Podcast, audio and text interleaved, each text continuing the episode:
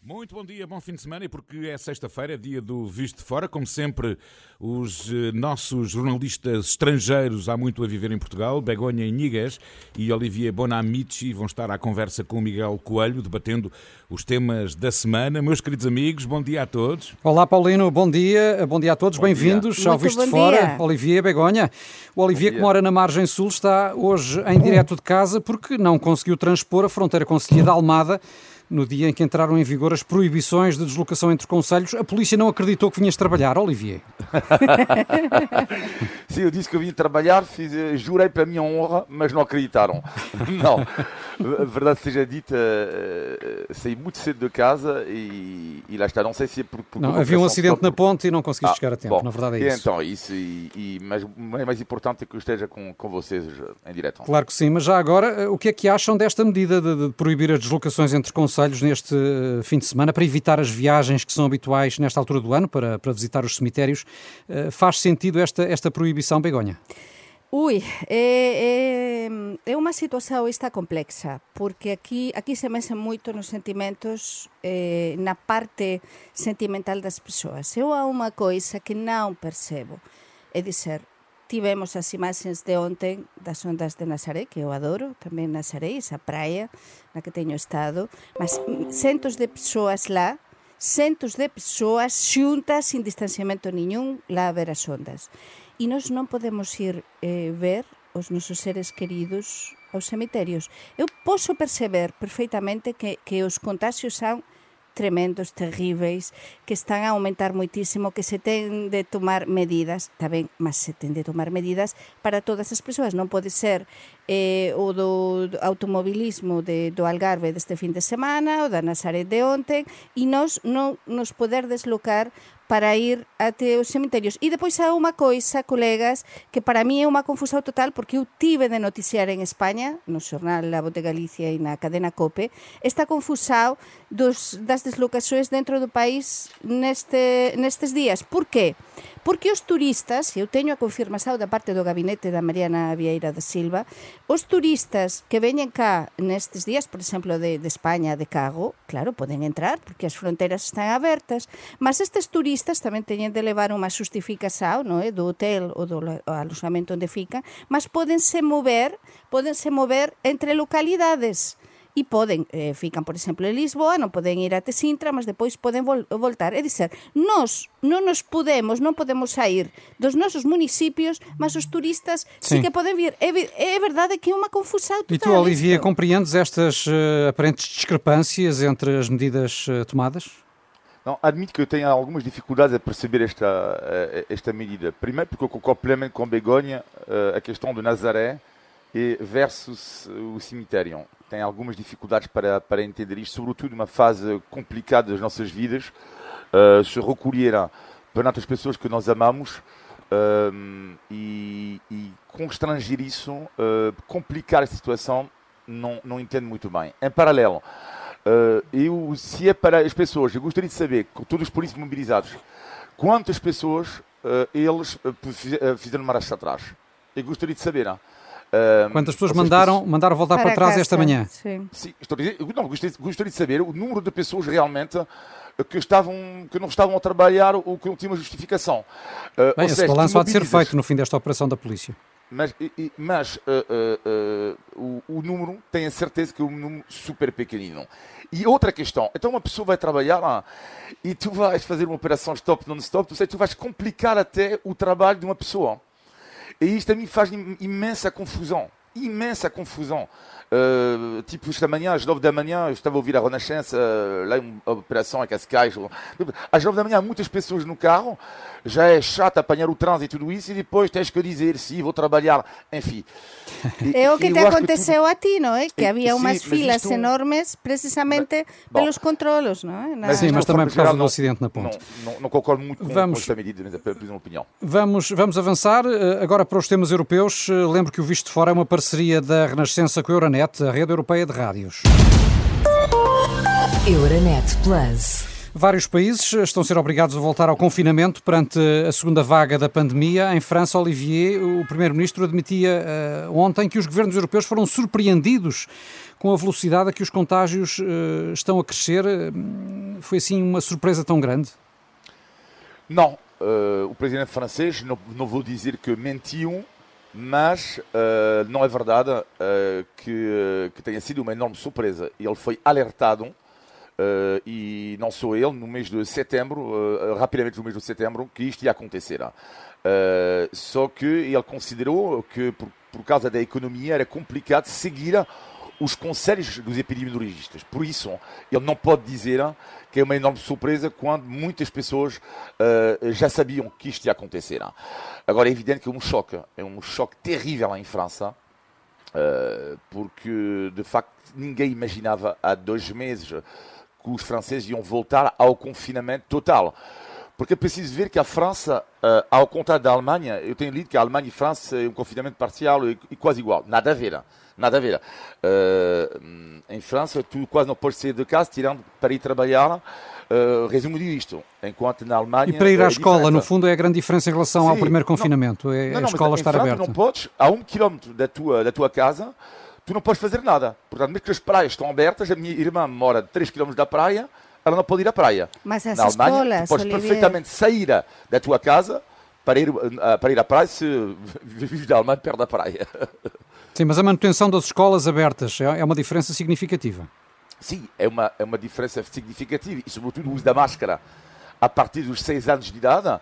Agora, universidades todas fechadas, todas, e eu, vamos lá ver se a nova medida não será também o fecho das escolas. Isto acho que pode ser o próximo passo caso houver, uh, a, casa continua, a coisa continua feia. Em Espanha, Begonha, quase todas as comunidades estão também já confinadas e com recolher obrigatório uhum. durante a noite. Sim, eh, salvo três exceções: a Galiza, Extremadura e Canarias. Por iso, para Galicia era tan importante saber se se podía cruzar a fronteira, por exemplo, a, até Portugal. Mas son eses soes. O resto das, das comunidades autónomas en España están xa fechadas, o que nos chamamos confinamento perimetral, non é? Ou seja, non se pode viajar de uma comunidade para outra, Exata... mas pode viajar no interior das comunidades. Exactamente, no interior das comunidades, que iso é moito cuestionado tamén pelos epidemiologistas, non é? Como son Juan José Badiola, que é unha autoridade na, na materia en España, España, da Universidade de, de Zaragoza, ese precisamente ese confinamento perimetral, non é? E ele, por exemplo, defende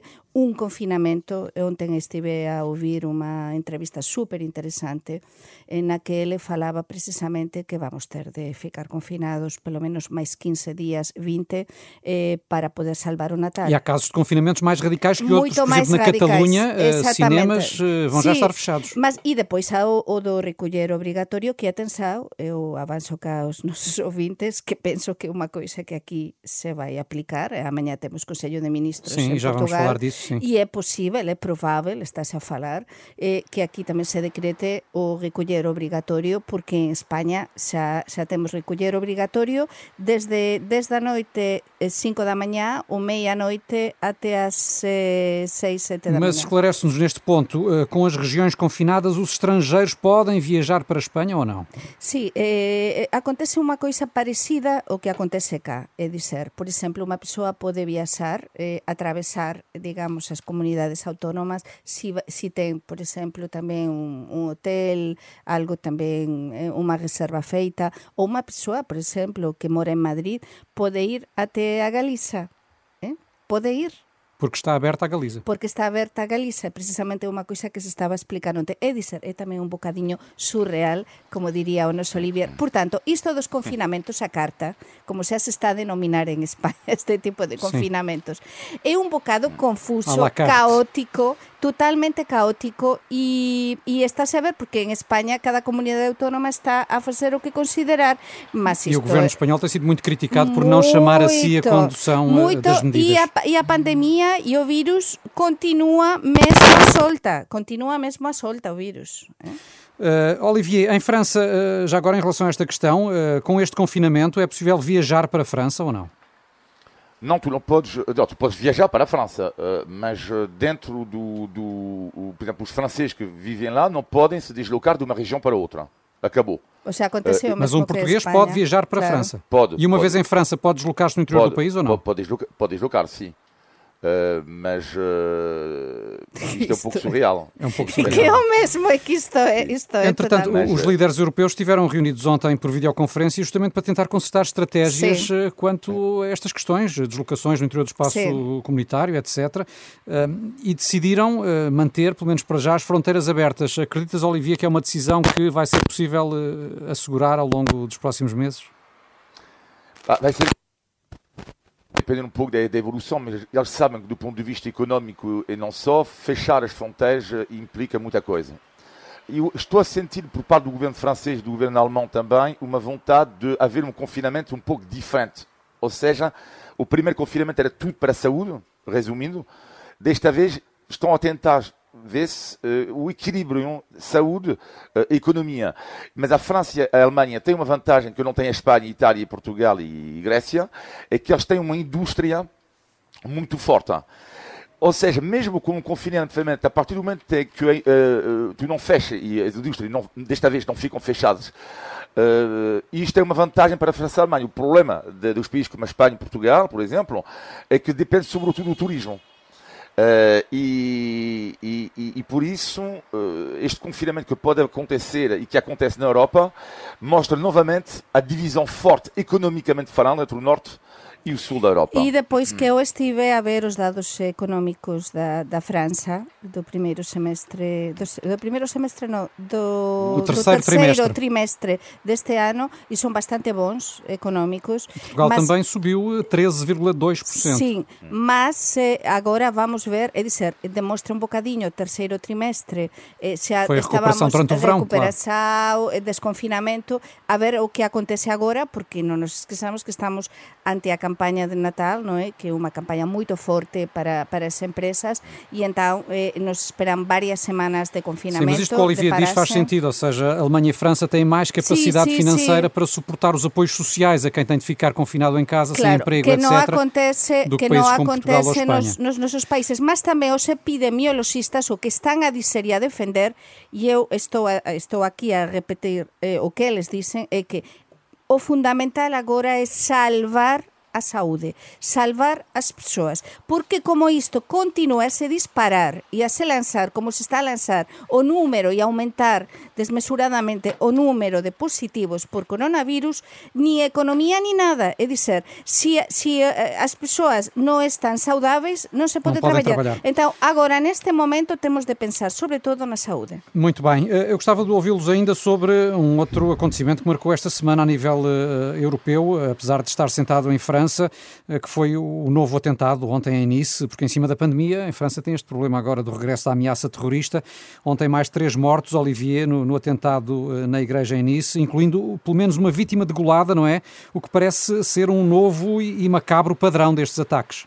Sabe, é, é, uma coisa interessante é que desde ontem eu tenho falado com muitas pessoas em França e todos me dizem a mesma coisa e eles estão mais preocupados neste momento com uh, a situação do terrorismo do que com o coronavírus porque o coronavírus esperamos que vai desaparecer daqui a um ano, pelo menos dois, quer dizer, esperam. Bom, é Há a esperança de uma vacina. Hum, sim, mas enquanto Contra o terrorismo, o terrorismo não. Que vai, que vai, exata, exatamente. Por isso que há mais preocupação.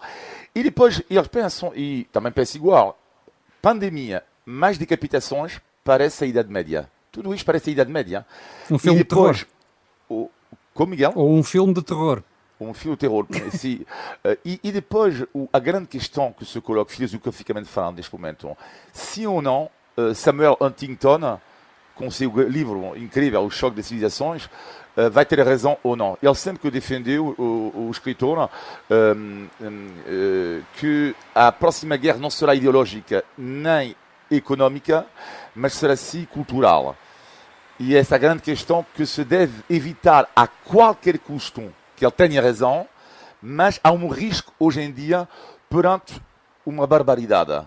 O regresso da barbaridade. E depois te, temos outra coisa, além disto que está a acontecer na França, que é gravísimo, e eu acho que toda a Europa, xa que estamos na parte da Europa aquí, no visto de fora falar, debemos nos unir e países como Espanha, Portugal, Alemanha, Itália, devemos apoiar E França, também, vá lá, Mas devemos assim. apoiar os franceses nesse momento, claro de, devemos apoiar. E outra coisa, está a haver manif manifestações. Atenção, xa houve esta semana na Itália, en Roma, por exemplo, terríveis, de protestos precisamente contra os confinamentos, fecho dos restaurantes, de hotelaria, tamén propiciada por grupos radicais, e se aconteceran en Sevilla, en Bilbao ontem. Atenção, porque como dizia Olivier, estamos também ante uma guerra cultural e estamos também ante um aproveitamento da parte dos grupos radicais, e isto é um perigo muito grande neste momento de pandemia, para voltar à carga. Sim, temos de avançar. Uh, recordar apenas que a Euronet uh, justamente está com a Renascença neste espaço visto de fora, em que semanalmente olhamos aqui para a atualidade europeia e também para Portugal. Euronet Plus. Na atualidade nacional, já aqui falámos destas restrições às viagens entre conselhos que estão em vigor. Amanhã teremos então o Conselho de Ministros extraordinário para tomar novas medidas. Hum, e o que é que te parece, eh, Olivia? Será inevitável eh, um estado de emergência, um recolher obrigatório? Sim, eu acho que caminhamos para isso, mas o que é muito curioso, e já tinha referido isto na última semana, e mais uma vez não posso julgar isso porque não sou epidemiologista, mas uma coisa está certa olhando para o que acontece em outros países, Portugal está a andar muito lentamente nas suas medidas. Muito, muito lentamente. Uh, vamos ver se não terá que pagar o preço caro depois. Mas estamos a ver que França confinamento, a Alemanha confinamento, mas menos, menos pesado, mas uh, há muitas restrições. E Portugal uh, são pequenas. claro que que são, há restrições duras para os restaurantes, mas ao lado dos outros países não deixa de ser um pouco uh, uh, leve. António Costa Agora, diz que não quer tomar todas as medidas, o Primeiro-Ministro diz que não quer tomar todas as medidas de uma só vez, quer guardar uh, algumas medidas mais radicais para, para se houver um caso de agravamento ainda maior da pandemia. Isto não faz sim, sentido. Porque tu, tu, sim, porque tu podes, tu podes observar que a maioria dos portugueses é a favor do, do uso da, da, da máscara. Sim. 85%, na segunda última sondagem. Depois, o, o, o a favor do recolher obrigatório, mas contra o confinamento. A grande questão é saber se daqui a 15 dias ou um mês uh, os portugueses não vão estar a favor do confinamento, porque foi exatamente o que aconteceu em França. Mas parece que o governo toma as medidas, uh, enfim, depois de, na opinião pública, estar já instalado um consenso, digamos assim, quanto às restrições sim, a tomar? Sim, e isso que pode, que, que pode, eu acho que vai acontecer, a partir do momento em que a situação se agrava, quando tu fazes uma sondagem depois, se faz a sondagem daqui a um mês, eu acho que os portugueses fizeram a sondagem do confinamento, terás uma maioria dos portugueses a favor. Mas já pode ser tarde, é isso contra. concluís. Mas já pode ser tarde. Já pode ser tarde, mas isto não sou epidemiologista. Begonha. Sí, sí, sin dúvida. É dizer, estamos, tivemos unha primeira onda, unha primeira fase da pandemia na que Portugal foi un exemplo para moitos países, agora non. Agora, se comparamos e vemos o crecimento día a día do número de casos e como é que se está a lidar con a situación a todos os niveis e como é que están os hospitais, que é o máis preocupante e o Sistema Nacional de Saúde, estamos a ver que Portugal está a ficar moito eh, por trás. É dizer, cada día está a perder, digamos, unha posición respecto aos outros países. É dizer, está a ficar máis para frente no caso dos países que están en pior situación. Por iso que Portugal eh, partía dunha boa situación, agora non está nunha boa a situación, acho que o goberno está a actuar bastante devagar e estáse a ver, e é unha pena ter de dizer isto, cando tivemos de falar moi, moito positivamente na, na primeira fase, mas isto é verdade, nos temos de ser objetivos, e, e estamos nunha situación moito preocupante. Por tanto, eu sí que penso, Miguel, como tú preguntabas, que sí que vamos a ter un estado de emergencia. Estáse, estáse a dizer, estáse a dizer xa que ontem se, se noticiaba que o presidente da República, Marcelo Rebelo de Sousa, estáse a preparar para falar ao país depois do, Sim, da reunião disse isso, da na próxima do, semana deverá falar ao país. Na próxima semana, e não sei se não será amanhã ou, ou no domingo, é, todo é possível. Eu acho que dependerá eh, do, que se, do, do que se decidir amanhã no Consello de Ministros, mas, sin dúbida, témonos de preparar todos para ficar confinados dun xeito ou do outro e para parar mais outra vez. Mas sendo é... que, apesar de tudo, eh, enfim, apesar da evolução muito rápida que a pandemia tem vindo a registrar nas últimas semanas, eh, é agora, sobretudo no norte do país, Sim, que o nível de contágios é muito mais elevado. Outra vez, porque a mim, como me explicava... Não será uma solução, e essa é que é a questão, não será uma solução avançar para medidas mais regionais ou mais conselhias, digamos assim, consoante a evolução da pandemia, do que um fecho a nível governo, nacional? O Governo, o Ministério de Saúde, a Direção Geral de Saúde ten todos, ten todos os dados. É moito difícil eh, o que están a facer eles é moito, moito difícil, é moito fácil criticar. Eu... Difícil tá, eh, depois dar soluções, mas sin dúbida eso pode ser, mas aquí en Portugal estamos moito relacionados, é un país pequeno, no que non acontece como en outros países tan grandes, eh, que é difícil chegar dun lado para outro. En Portugal há moita relação, é verdade, verdade, entre o norte e Lisboa, eh, sí, de algún xeito, alguma medida para deslo as deslocações se terá de facer, mas, contudo, tamén en Lisboa, na zona de Lisboa, está a haver moitísimos contagios. Sim, sim, Nem tanto.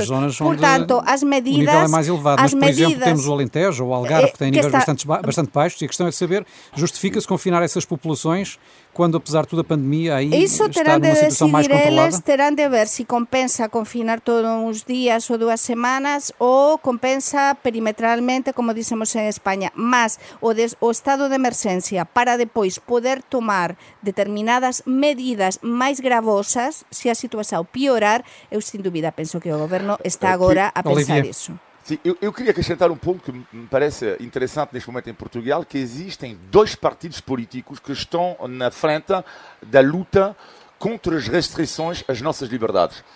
Dois, o Chega, de André Ventura, e a Iniciativa Liberal do João Coutinho de Figueiredo. E por que eu acho isto interessante?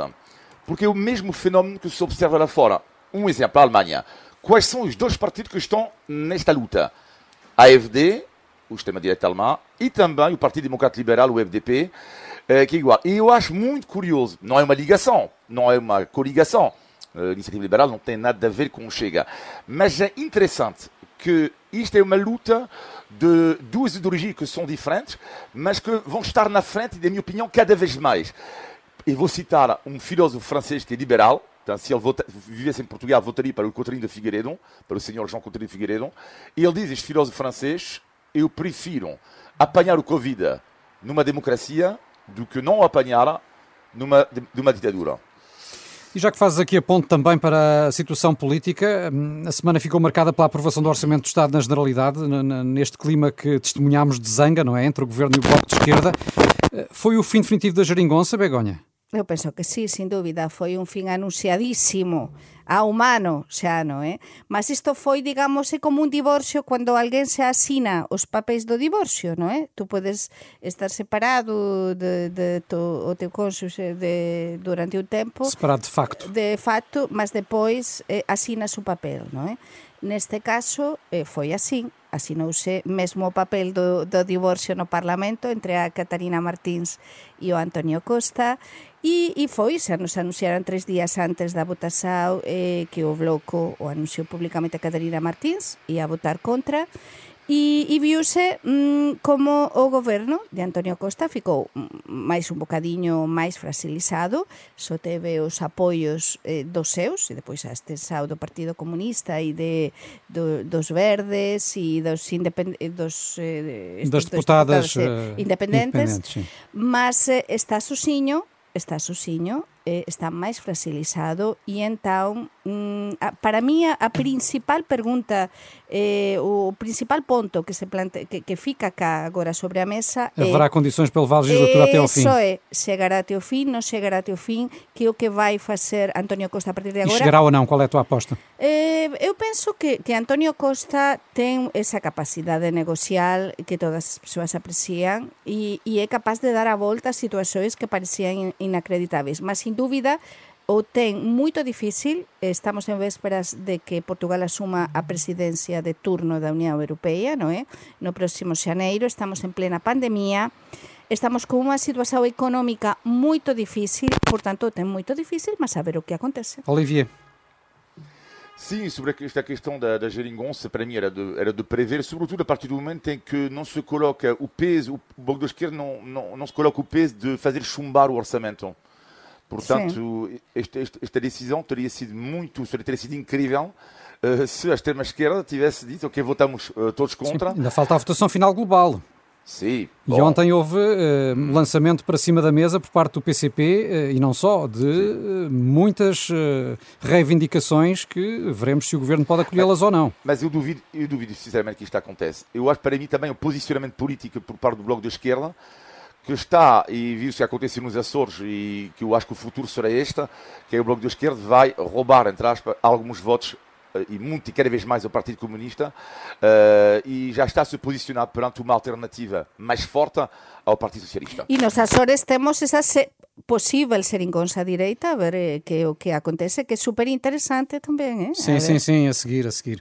Bem, um, eu gostava ainda, como curiosidade pessoal, ouvir a opinião da Begonha aqui sobre, sobre este aspecto, que é o Governo tem, tem definido um dos projetos para os próximos anos, que é a construção das linhas ferroviárias de alta velocidade entre Lisboa e o Porto, e daí até Vigo, até à Galiza, uh, e não até Madrid, como no passado uh, foi uh, colocado como possibilidade. Esta opção, como é que é vista em Espanha, Begonha? De Portugal eleger a ligação à Galiza como prioritária faria, e não à capital Madrid? Eu faria a pergunta eh, de um outro jeito. Como é que é vista em Madrid e como é que é vista na Galiza. Sim, que a Galiza e Madrid são Espanha, eh, claro. Sí, sí, mas en España, claro, en Madrid, claro, Madrid, goberno central, claro eh, é vista mm, con moito, eu acho que moito ben, eh, a ben con determinada, con alguma preocupación.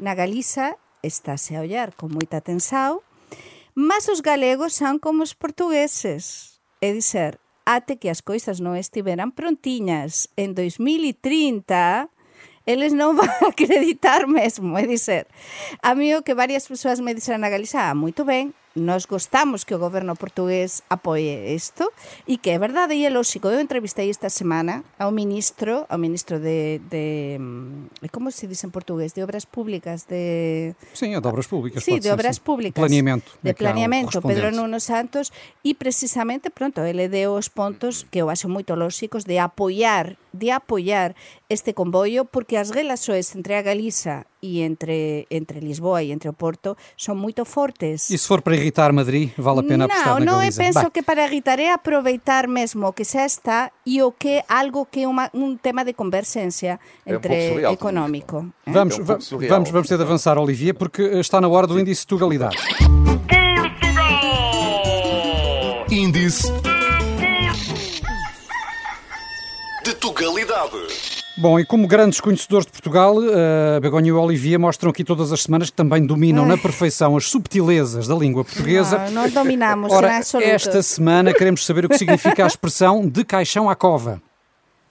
De caixão à cova, ah, isto é o dos mortos, cova é o dos mortos, não é? Sim, e o caixão também, já agora. De caixão à cova é que... Bom, não, estamos em vésperas do dia de, de fiéis de, defuntos, claro, mas não, não, tem nada a ver. De, ca, de caixão à, à cova.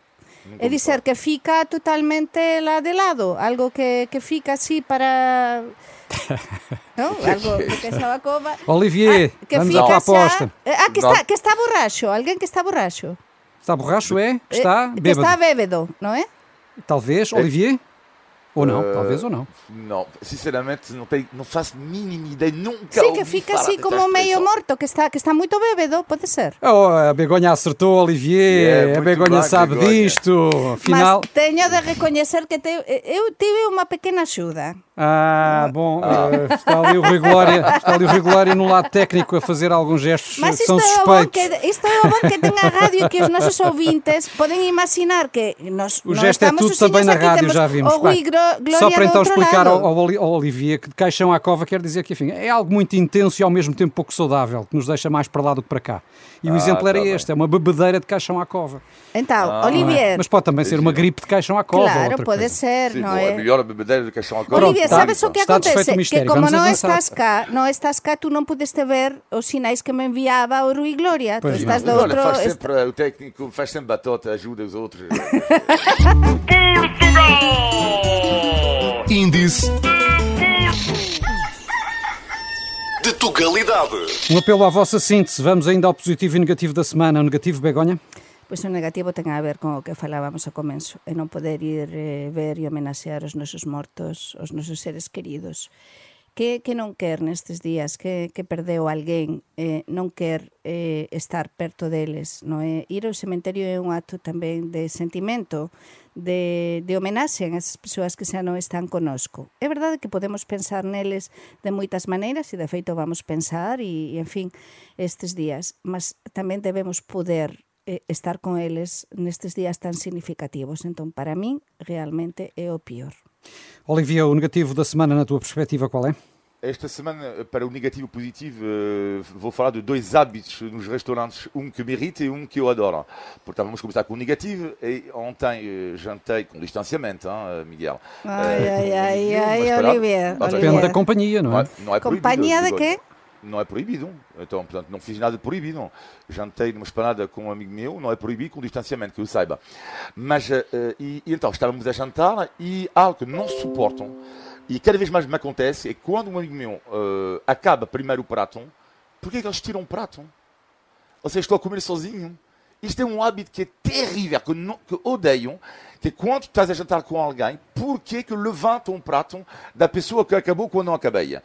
Depende dos restaurantes suspeitos que queriam depende. correr convosco. Sim, isso não. depende Era para vos apressar. Isto acontece cada vez mais. E, e agora, eu tenho que dizer, não? Olha, se não se importa, pode eh, novamente eh, levar o prato. e, e, e, porque é me um apetite. Ainda tem duas salsichas para comer. Não? Então anda a comer com quem? Com ninguém? Não, não. Ficam, faz favor, os belos pratos e os belos talheres em cima da mesa. Muito bem. Fica uh, o teu aviso aqui em jeito de negativo da semana, mas temos ainda os positivos para fechar em alta, Begonha. Pois os positivos é que ainda temos aos médicos, os enfermeiros, os auxiliares, os técnicos de laboratorio, as persoas que se están a xogar a vida nos hospitais por nosco. E estas persoas teñen unhas condições de traballo moito duras, moito difíceis, non lle soben o ordenado, non teñen unha carreira profesional como é o caso dos enfermeiros en España, por exemplo, que gañan o mesmo agora do que gañaban há 10 anos, que non teñen un percurso de carreira que se valorice, é unha coisa incrível. Acho que agora que falábamos do orçamento de Estado é moito importante que este tipo de colectivos se valoricen. Estamos en maus deles, eles lutan por nós e eles merecen toda, toda a nosa homenaxe. Unha salva de palmas para eles. E o teu positivo, Olivier? Uh, o meu positivo é tão, é tão, mais leve em relação ao que aconteceu comigo. Até tenho vergonha. Até tenho Ai, vergonha. não tenhas vergonha, Ela diz algo super forte e tudo isso. Eu, é de uma futilidade incrível. Mas tudo bem, vá. Um minuto, Olivier. Há um hábito, sim, sim, mas vou conseguir. Há um, há, há um hábito que é incrível em Portugal, que sempre achei estranho desde o início, e finalmente eu fiz igual uh, esta semana duas vezes, que é o hábito quando, muitas vezes, no final do jantar, da, da refeição, vês uma pessoa que tem a mão, tem uma coisa estranha na mão, mas pensa, mas o que, é que a pessoa tem? E é o hábito dos palitos. O hábito dos palitos é, é, brutal. Uh, tens uma coisa encravada e tu pedes assim. Mas isso é bom para ti. Isto é extraordinário. Só do ponto de vista cultural, não? Assim, não, mas isso é, não, não, é está, não é muito Deixa, Deixa-o acabar, senão não saímos daqui. Sim, tu tapas a mão, tipo antigamente eu estava com a minha língua a dizer a comida ficava encravada, estava com a lutar contra a comida, e lá finalmente o palito, claro que não é uma grande classe, mas não, não precisamos não é, ser classe não, não sempre. Adoro os palitos, adoro. Deixa, deixa, o Olivier, ai, deixa o Olivier entusiasmar-se com estas peculiaridades. Obrigado, Begonha Olivier. Estamos no fim de mais um Visto de Fora. Todas as semanas aqui a conversa sobre a Europa, Portugal e os portugueses. Um bom fim de semana a todos. Obrigado. Bom fim da semana. Obrigado.